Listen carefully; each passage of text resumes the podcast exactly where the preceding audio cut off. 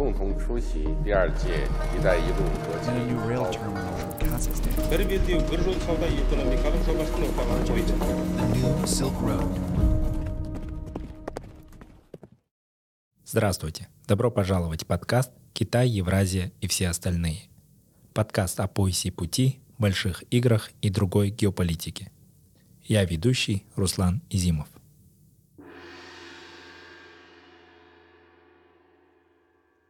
Война в Украине и новые идентичности. В этом эпизоде.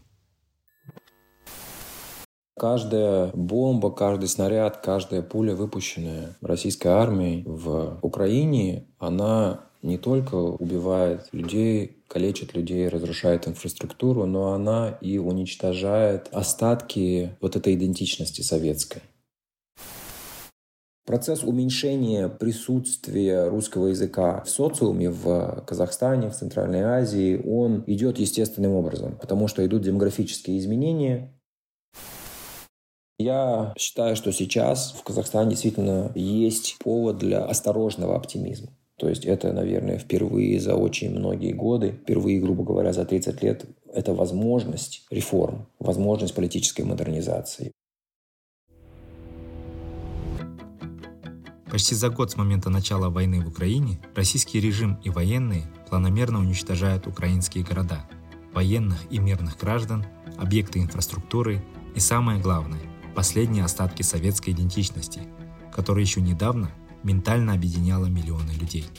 Этот же процесс отдаления от советского прошлого и укрепления национальных идентичностей наблюдается и в других независимых государствах, некогда входивших в состав Советского Союза. Нарратив о важности деколонизации стал еще чаще выходить на повестку дня внутренней и даже внешней политики.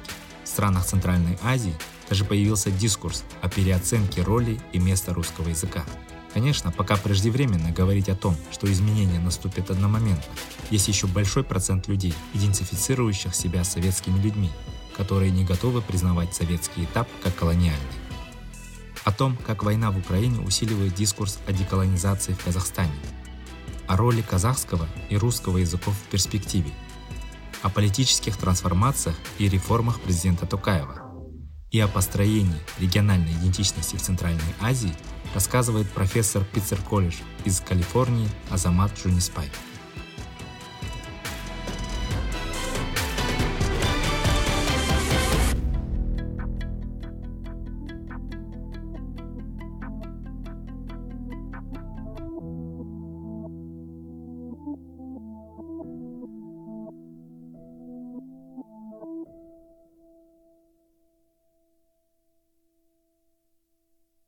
Зовут Азамат Жуниспай, я профессор в Питер колледж, это пригород Лос-Анджелеса в Калифорнии. Я здесь преподаю с 2009 года. Получил свою степень PhD в Индианском университете, Индиана University в Блумингтоне, э, штат Индиана, э, в 2009 году. Когда-то в конце 90-х еще получил магистра тоже там же, в Индиане. А бакалавриат у меня был, кстати, из Казгу, кафедра социологии.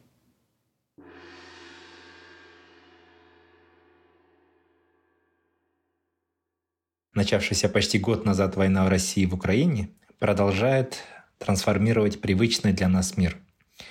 Идет перекраивание географии, демонтаж э, международного права. Помимо этого, сегодня становится очевидным, что эта война также приводит к духовному пробуждению национальной идентичности, в первую очередь у народов постсоветского пространства. Именно на эту тему мы хотели бы с вами поговорить, поскольку вы как раз занимаетесь этими исследованиями.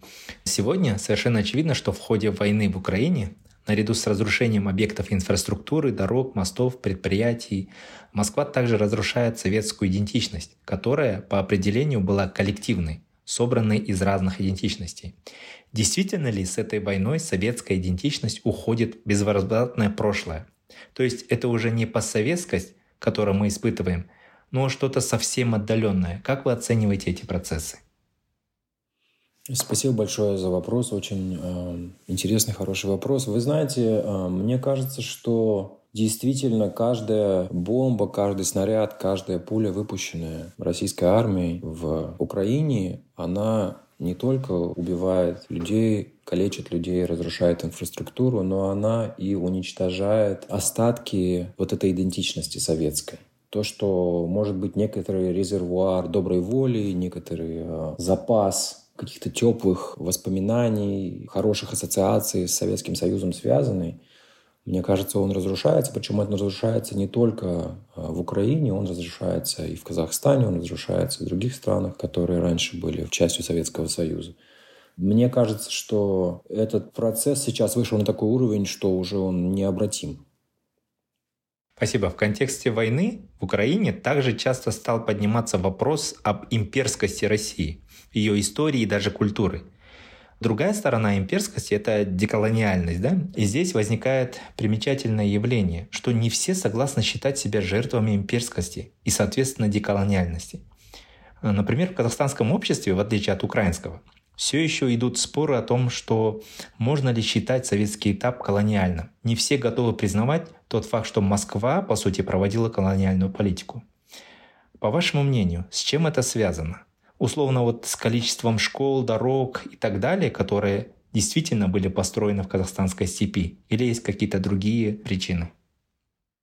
Спасибо еще раз. А вы знаете, мне кажется, что это в большей степени связано с тем, что люди просто, когда учились в школе, когда учились в вузах, я не знаю, когда просто включают телевизор и так далее, вот этот нарратив, идея о том, что, допустим, Казахстан был колонией, или что страны Центральной Азии были колонией России, Российской империи, он ведь абсолютно отсутствовал. Я начал учиться в школе в начале 80-х годов. И в то время, мне кажется, если бы на каком-нибудь уроке истории кто-нибудь бы заикнулся о том, что мы колония России, то там по-моему, не, не обошлось бы двойкой просто, да, за этот ответ, скорее всего, начали бы родители таскать и все остальное, потому что это, э, в принципе, вот идея о том, что это была колонизация, и то, что сейчас необходима деколонизация, то, что процесс деколонизации, возможно, идет, и более того, он ускорен из-за вот этой варварской атаки России в Украине – Вся эта идея, она ведь была абсолютно противоположна тому, чему нас учили, да, то есть нам всегда говорили, что у нас цивилизация, развитие, индустриальное развитие, электрификация, там, я не знаю, школы, дороги, инфраструктура — все это благодаря старшему брату, русскому народу и так далее. И это очень сильно педалировалось, а все остальное, вся эта темная сторона, другая сторона, она замалчивалась. И возвращаясь к вашему вопросу, что многие люди действительно не готовы, что ли, еще пока к этой формулировке, то есть эта формулировка у многих людей вызывает некоторое непонимание, несогласие, даже люди готовы спорить с этим. Да нет, какая, мы были колония, мы были там братья, вот, смотрите, сколько всего было построено, инфраструктура и так далее – мне кажется, это отражает в первую очередь именно, насколько мощная была идеологическая обработка людей. И в каком-то смысле, если подумать о медиапространстве сейчас, то есть те люди, которые до сих пор потребляют информацию, новости из источников, которые идут из России, они, наверное, в большей степени подвержены вот этим всем вещам и менее готовы деколонизироваться, то, что называется, да. Ну и обратное тоже правда, да, то есть те люди, которые получают, например, в Казахстане новости больше уже из казахскоязычных источников, то есть они, в принципе, более свободны от этой пропаганды, промывания мозгов и так далее. И мне кажется, что там идея деколонизации будет встречать меньше сопротивления и, наоборот, даже понимания и поддержку.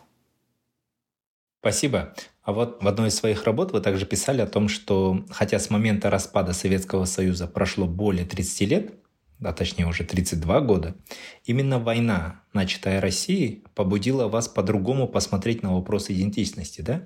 Вот как раз то, что вы сейчас рассказывали.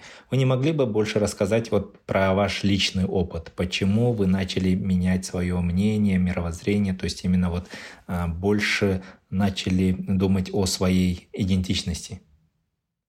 Да, конечно. Вы знаете, мне скоро будет 47 лет, да. Я пошел в первый класс в Алмате в 83 году. 39-я школа на углу Толеби и Жильтоксан, да, тогда Мира и Комсомольская. Там, вот когда просто пересматриваешь фотографии там, с классным руководителем перед школой, там, со своими одноклассниками, это сразу понятно, что там среди, допустим, моих одноклассников казахов, ну, человек 5-6, да, из классов, в котором 30 плюс человек – И я просто помню совершенно отчетливо, что, допустим, ну, из всех предметов, которые у нас были на разные уроки в расписании, да, потому что казахский язык это был именно тот предмет, который как-то как совершенно был какой-то несерьезный, где люди что-то там шутили, играли, можно было особенно не обращать внимания ни на что. Вот, это было действительно вот из всех э, в этой, в принципе, неплохой школе, из всех, из всех предметов это был тот предмет, который не воспринимался серьезно абсолютно. На самом деле мне некомфортно вообще обо всем этом говорить, потому что, знаете, приходится если накопаться в себе и понимаешь какие-то вещи, которые, э, ну, действительно испытываешь неловкость сейчас, смотря назад. Наверное, тут э, я должен тоже сказать, что я 76 -го года рождения, да, а моя мама, и у нее есть еще брат, и еще один брат и сестра, то есть их четверо, да. Их четверо, они все родились в 40-х годах, то есть с 42 по 49 год. Вот, они все росли на севере Казахстана, и у них их родной язык тоже русский. Да, и получается, что в конкретном случае вот моей семьи казахский язык, вот действительно богатый, красивый казахский язык был только лишь вот поколение родителей моих родителей, да. Моя бабушка, то есть вот мама моей мамы, она знала прекрасно казахский язык, она публиковала стихи, там работала и так далее. Но уже вот поколение моей мамы и ее, сказать, siblings, да, господи, русский язык меня покидает совершенно. То есть а, ее вот братьев-сестер, да, они уже а, его потеряли. И когда, говорится, уже, то есть в моем случае, я действительно рос абсолютно на русском языке, я был такой совершенно книжный э, червь, там много читал, был ботаником совершенным, вот. Но все это было на русском языке, естественно. И я, ну, очень давно уже живу в США, и я просто помню, что когда люди здесь, ну, спрашивают, а какой у вас язык, там, на каком языке вы говорите, я говорю, ну, я казах, но я говорю на русском. И я всегда испытывал некоторый дискомфорт от этого, но воспринимал это как ну, какая-то данность. То есть начал, наверное, последние лет 10 начал говорить, что а, Казахстан был так колонизирован настолько... Да, был thoroughly colonized, да, то есть он был настолько колонизирован э, Россией, что это был не просто там политический контроль, но и даже потеря языка и все остальное. Ну, знаете, вот именно после 24 февраля, наверное, некоторое обострение вот этого дискомфорта наступило, да, то есть когда я опять же начал задумываться, но как же так, почему, например, я своим детям здесь, то есть я пытаюсь, чтобы они были как минимум двуязычные, да, и что я, по сути дела, не в состоянии дать им казахский язык. То есть им дискомфорт от этого у меня сейчас больше, чем когда-либо раньше он был, да, и я пытаюсь сейчас изучать казахский язык. Я надеюсь, будет результат. Но, конечно, это непростой процесс, да, получается. И Самое, наверное, некомфортное, то, о чем мне тяжелее всего говорить, то, что я просто вспоминаю себя тинейджером, школьником, и что я не просто не знал казахский язык, а я думаю, как такой обрусевший алматинский городской казах, я испытывал некоторое пренебрежение, может быть, к там, любому человеку, у которого там проскальзывал где-то какой-то малейший акцент, да, казахский, когда они говорили на русском или что-то. Вот. И сейчас я, вот даже сейчас я это говорю, и мне физически прям тяжело, нехорошо от этого. Как бы. Но это, тем не менее, было. Да? То есть из песни слова не выкинешь.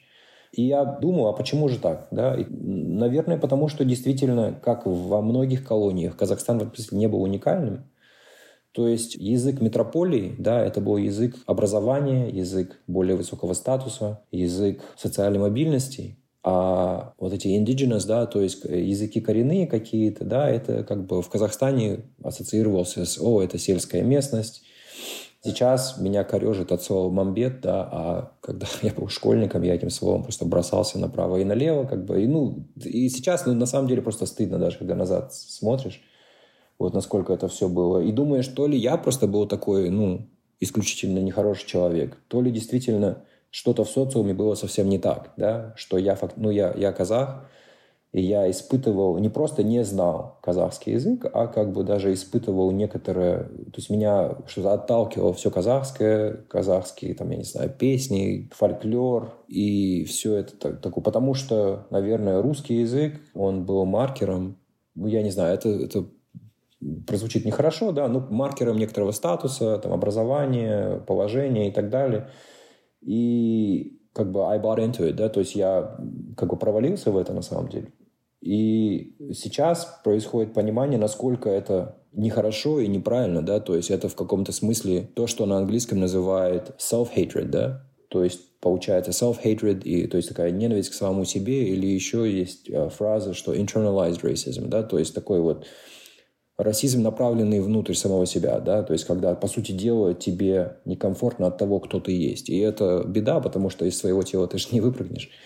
И понимая сейчас все это, это меня, ну, просто корежит, как бы. Я поэтому пытаюсь изучать казахский язык. И, например, в, в пере, там, не знаю, переписываясь со своим кузеном, мы с ним зачастую стараемся переписываться на, на английском, как это ни странно.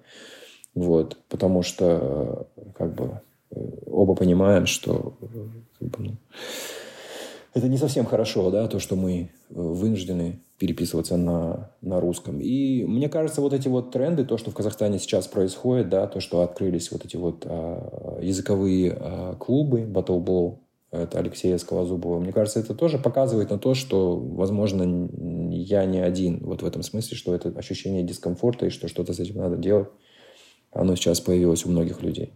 Извините за такой пространный ответ, просто это такой поток сознания. Да, Азамат, на самом деле спасибо большое за то, что поделились личным опытом. Ваш рассказ как раз наглядно, как мне кажется, демонстрирует вы застали и советский период, и даже годы независимости, и вы рассказываете о том, как казахстанцы, да, наверное, в большей своей массе ощущали себя и вот это вот, как являлись действительно объектами колонизации.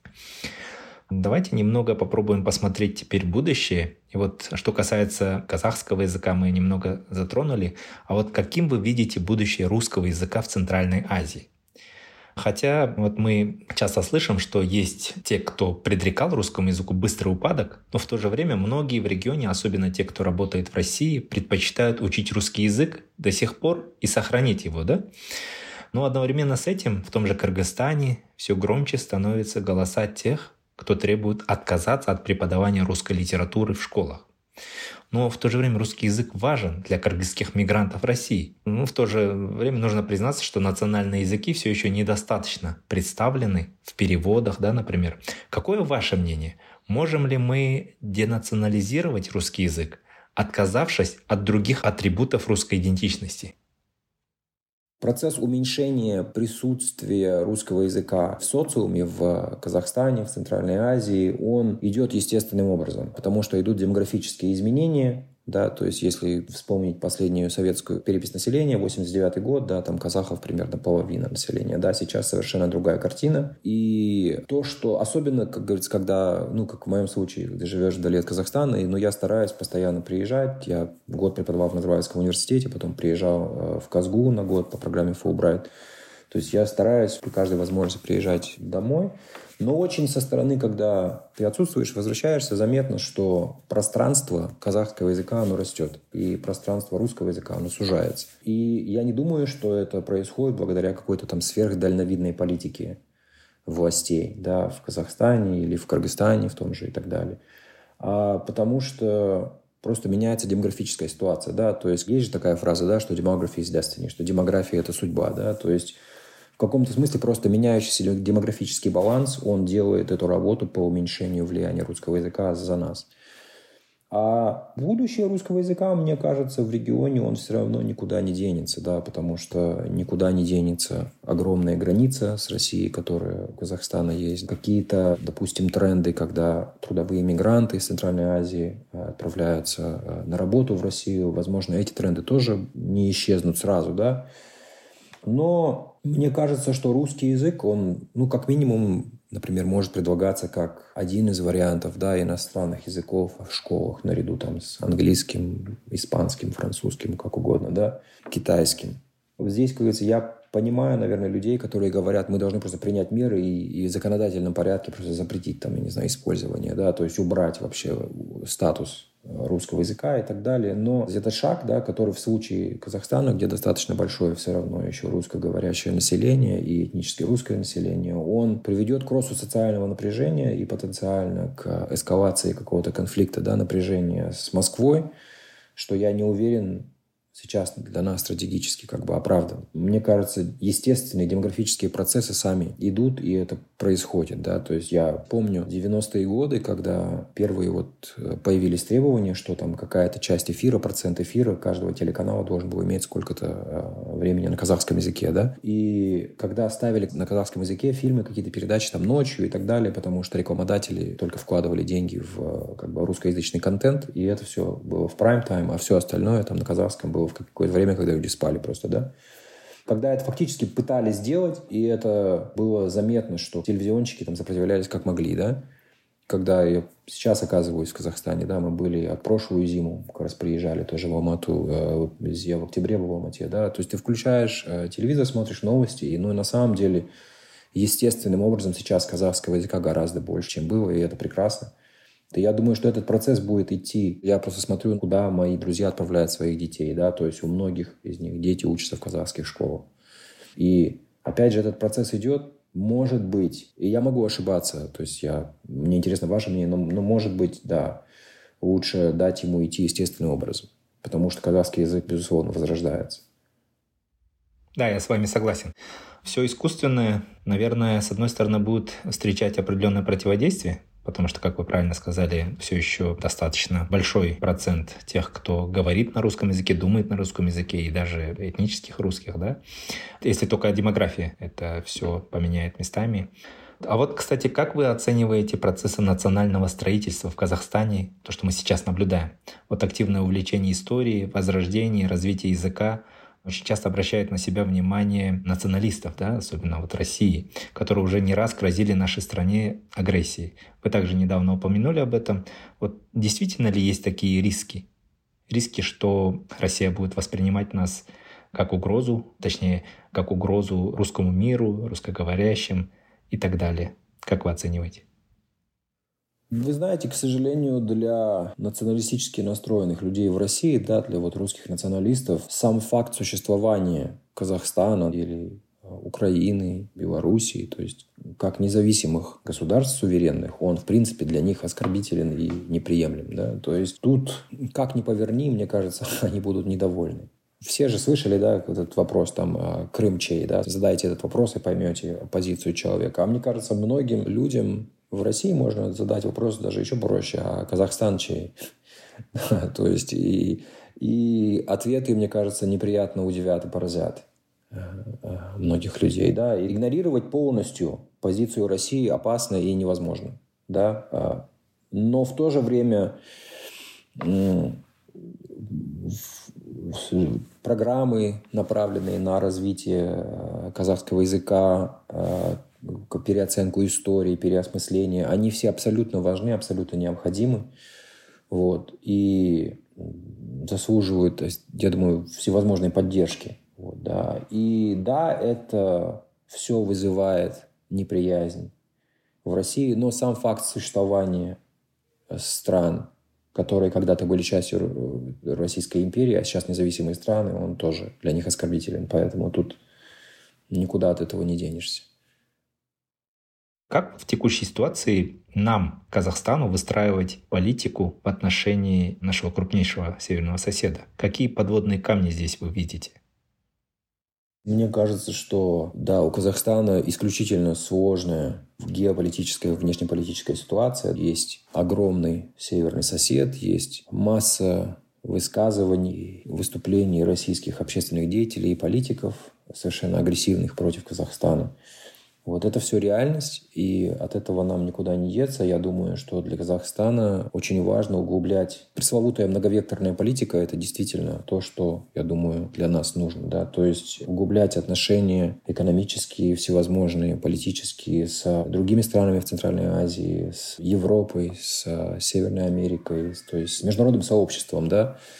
Каким-то образом тоже отношения с Китаем должны калиброваться. То есть вы, как специалист по Китаю, гораздо больше про это можете сказать. Но, например, я как дилетант больше в этой сфере, но я думаю, что правительство в Казахстане вынуждено тоже очень деликатно вести весь вопрос, связанный с Синьцзянем и с положением казахов в Синьцзяне, да, потому что Китай очень важный для нас партнер. Но если бы, например, информация в полном объеме о том, что происходит в Синьцзяне, без всяких, как говорится, ограничений как в отчетах Human Rights Watch и так далее, распространялось бы в Казахстане, тут тоже какая была бы реакция в Казахстане, неизвестно. И то есть, да, в этом смысле Астане, конечно, приходится очень нелегко, да, то есть, с одной стороны Россия, с другой стороны Китай. С Россией я рад, что политики, наши дипломаты там стараются держать дистанцию. Понятно, что, может быть, кто-то хотел бы, чтобы они там выступили с какими-то осуждениями, категорическими требованиями против России, против Кремля. Но, опять же, если быть реалистами, мне кажется, сейчас, в принципе, наши дипломаты отрабатывают очень неплохо. Вот с учетом реалий. И, например, здесь, вот в США, для тех, кто интересуется ситуацией в Украине, очень разошлась вот эта новость про юрты несокрушимости, да, которые были установлены, устанавливаются сейчас а, в Украине. И, на мой взгляд, очень достойный ответ был сотрудника а, МИДа, который тоже разошелся по всем соцсетям. Так что, да, я думаю, что держать дистанцию. Ну, откровенно говоря, то есть вот с моей точки зрения, сейчас в Украине люди сражаются и гибнут и за свою землю, но в каком-то смысле и за Казахстан тоже, да. То есть чем больше Россия будет ослаблена в военном плане, тем, мне кажется, больше возможностей будет у Казахстана для самостоятельного развития, самостоятельного определения своего курса. Но это чрезвычайно деликатная ситуация. Спасибо, очень важная мысль. А как вы оцениваете процессы политической трансформации в Казахстане за последний год? Недавно читал вашу статью, где вы пишете о том, что президент Тукаев смог предотвратить государственный переворот и отодвинуть от власти первого президента его сторонников.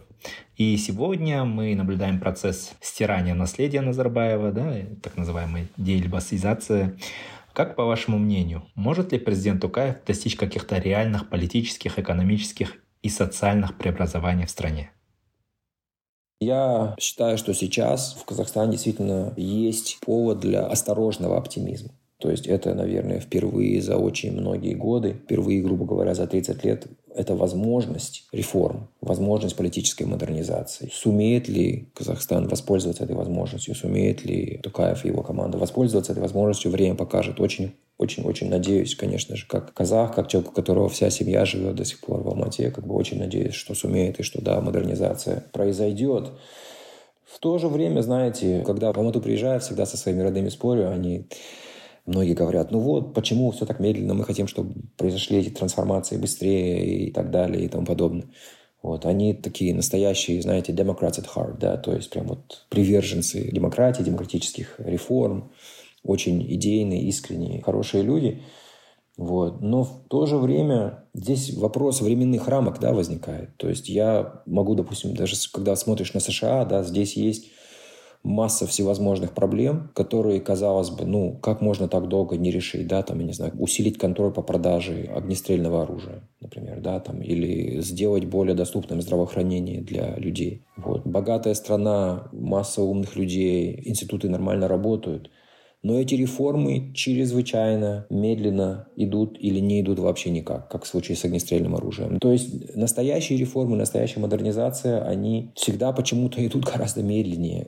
По крайней мере, такие вот ощущения, когда смотришь на американскую систему, чем хотелось бы. Да, и то есть, да, мне кажется, в Казахстане сейчас уникальное время, время возможностей действительно какие-то изменения совершить.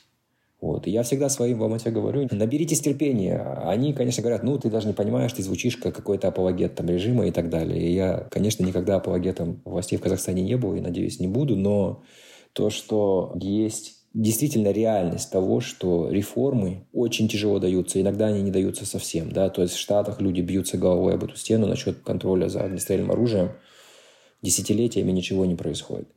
Я думаю, что да, возможность есть, потому что моя оценка событий прошлого января, что это действительно была попытка госпереворота, вот, эта попытка, к счастью, не увенчалась успехом, и сейчас действительно идет, да, даже невооруженным взглядом заметное ослабление позиций людей, которые были во власти прежде, вот, которые фактически монополизировали страну, вот, политический контроль, экономический контроль и так далее. И Поэтому это время каких-то новых возможностей. Но, как я писал в этой своей статье, я думаю, о которой вы говорили, пока еще непонятно. Время покажет, но пока непонятно, потому что в каком-то смысле то, что не названы, на мой взгляд, и я могу ошибаться, но на мой взгляд, не названы вещи еще своими именами. То есть не названы все зачинщики вот этих событий в январе.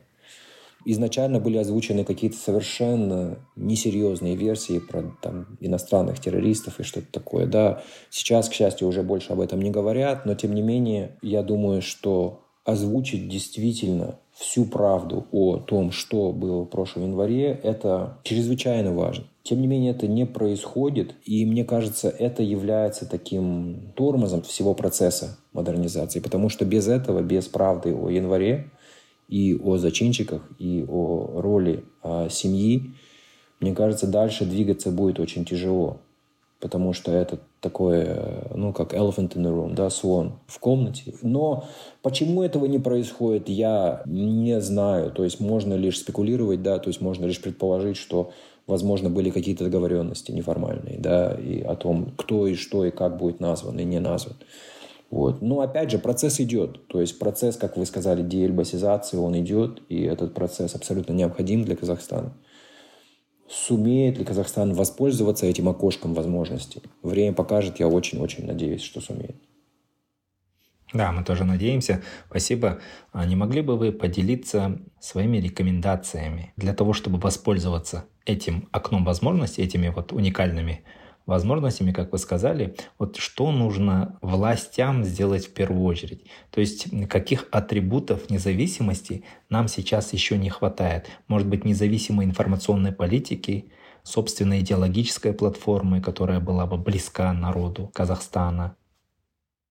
Мне кажется, чрезвычайно важно попытаться как-то уменьшить или вообще убрать вещание российских госканалов на территории Казахстана. Да? То есть это просто совершенно, когда ты как бы осознанно каждый день пьешь яду понемножку. Понятно, что это вызовет совершенно истеричную, дикую какую-то реакцию в Москве, но это понемногу, потихонечку это необходимо делать. То есть надо каким-то образом из нашего информационного пространства кремлевскую пропаганду убирать. То есть, мне кажется, это очень важно. С точки зрения МИДа, мне кажется, наши дипломаты, в принципе, делают все возможное и невозможное. Опять же, в рамках тех говорится, ограничений, которые сейчас объективно есть у Казахстана. Внутри Казахстана, я думаю, что многие эксперты уже говорили об этом, и мне тоже кажется, что одно из самых первоочередных один из самых главных шагов – это, наверное, реформа судебной системы, да, то есть нужна модернизация там, потому что если нет веры в то, что суды справедливо будут решать вопросы, какие-то там споры, которые происходят, то ну, на этом все держится, да, то есть реформа правоохранительной системы, то есть если люди не будут бояться полицейских, да, как каких-то бандитов в погонах, да, а будут видеть в них действительно а, людей, правоохранителей настоящих, вот в, именно в хорошем смысле этого слова, это тоже было бы огромным шагом. Тут, мне кажется, реформа судебной системы, реформа правоохранительной системы – это, наверное, одно из главных таких вещей. Но, по сути дела, опять же, мне кажется, все это лишь возможно, если, как вы сказали, процесс деэльбасизации э, будет доведен до логического завершения. То есть все-таки, мне кажется, многие вещи упираются в то, что должна быть правда о том, кто стоял за январскими событиями, э, сказана. Вот, без нее, получается, это как будто бы пытаешься что-то там бороться или там выйти на какой-то боксерский матч, но при этом у тебя руки за спиной связаны. Если этот процесс не будет проведен, то, мне кажется, это очень сильно. Это так, как такой родовой дефект нового Казахстана в каком-то смысле. Но опять же, я думаю, что ничего тут оригинального нового я не сказал. То есть почему там Акорда, Даста, почему в Астане не говорят открыто о роли семьи в этом всем и так далее. Видимо, есть какие-то серьезные договоренности, которые они не могут нарушить. Да? Но получается, в каком-то смысле они стали заложниками таких договоренностей. Опять же, это мое субъективное мнение, я могу ошибаться, но это как мне видится. Азамат, позвольте еще один завершающий вопрос. Как вы думаете, есть ли возможность построения региональной идентичности? Вот в свое время в Центральной Азии не было наций да, как таковых, и в целом, возможно, строительство национальных государств в сегодняшнем мире сложно, особенно на обломках других идентичностей, учитывая миграционные процессы. Поэтому что думаете по этому поводу? Мне кажется, что во всяком случае тесное взаимодействие, экономическое сотрудничество, создание каких-то альянсов, союзов с другими государствами Центральной Азии, оно очень важно, необходимо. Да. Узбекистан, Кыргызстан – это принципиально важные как бы для нас, я думаю, партнеры страны, друзья, а, братские народы. И поэтому за этим будущее в любом случае. Какую форму это примет, а, я боюсь предсказывать, не могу сказать. Но мне кажется, как раз-таки с учетом того, какой у Казахстана северный сосед, более а, хорошая и такая осмысленная интеграция, взаимодействие, сотрудничество с Узбекистаном, с Кыргызстаном, с странами в регионе, оно очень важно. Возможно, углубление сотрудничества с Турцией тоже, оно может быть некоторым противовесом агрессивной российской политики в нашем регионе. Не знаю, я когда этот вопрос услышал, мне стало интересно ваше мнение об этом на самом деле. Что вы думаете? Да, спасибо. По этому поводу у нас, конечно, есть разделение мнений и оценок. Часть предлагает как раз-таки усиление именно такого регионального формата и обосновывает это тем, что вместе, консолидированно защищать свою позицию легче, допустим, в переговорах с нашими глобальными региональными партнерами, такими крупными соседями, как Китай и Россия. Но есть и другое мнение о том, что мы очень долго находились в качестве колониального объекта, и нам еще недостаточно этих трех десятилетий для того, чтобы сформировать свою национальную идентичность. То есть эта часть выступает за то, чтобы нам нужно сначала сформировать, укрепить именно свою национальную идентичность и уже потом разговаривать о том, чтобы ее расширять на какие-то региональные форматы. Я, конечно, придерживаюсь тоже второго мнения о том, что нужно время. И, как вы также упоминали вот сегодня в нашей беседе, все-таки нужно дать процессам идти своим чередом, и не пытаться их как-то искусственно ускорять. И только тогда мы можем, наверное, получить тот результат, который будет устраивать всех. Без каких-то перегибов, без каких-то форс-мажоров. Да, я скорее тоже склоняюсь к вашей позиции здесь. Вот. Но, возможно, именно вот, э, ситуация с агрессивной политикой э, России, она подталкивает больше к мысли о том, что вместе, может быть, было бы безопаснее каким-то образом отстаивать свои позиции. То есть вот с этой точки зрения. А так, да, то, что, конечно же, искусственно эти вещи форсировать, наверное, невозможно. Эти процессы должны идти естественным путем. Я согласен абсолютно. Азамат, было очень приятно с вами сегодня беседовать. Огромное вам спасибо за ваше мнение и оценки.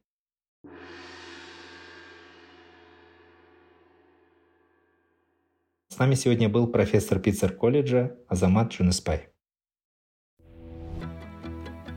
Все эпизоды нашего подкаста вы сможете найти на подкастинговых платформах Apple, Google подкасты, Spotify, Amazon, Яндекс.Музыка и другие – на сайте Каан мы также размещаем текстовой транскрипт каждого эпизода и полезные ссылки на отчеты, доклады, книги и биографии наших спикеров. Спасибо за внимание.